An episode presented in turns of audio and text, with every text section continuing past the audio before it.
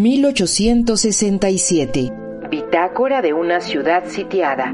Santiago de Querétaro, 14 de marzo de 1867. Lugar, capital del estado de Querétaro.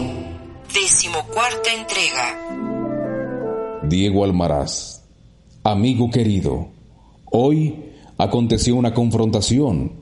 El general Severo del Castillo intentó tomar el cerro de San Gregorio y los republicanos respondieron con un ataque al convento de la Cruz y al templo de San Francisquito, reduciendo a piedra y lodo algunos de sus imponentes muros.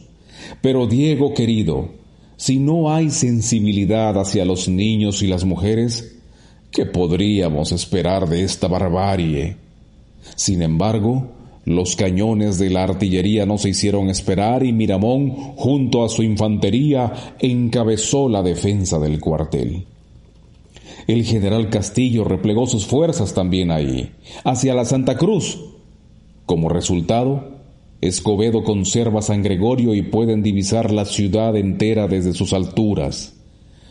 Sin embargo, han sufrido un duro golpe se calcula que son alrededor de mil los liberales caídos en batalla.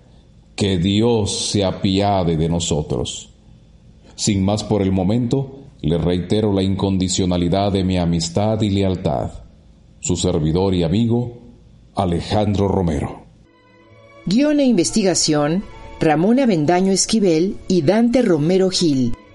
Sigue pendiente y revive con nosotros el sitio de Querétaro. El sitio de Querétaro. En la locución, Valente Molina y Rita Abreu.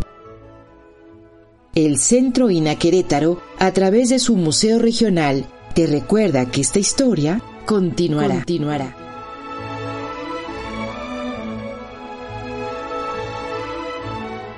Instituto Nacional de Antropología e Historia, Secretaría de Cultura, Gobierno de México.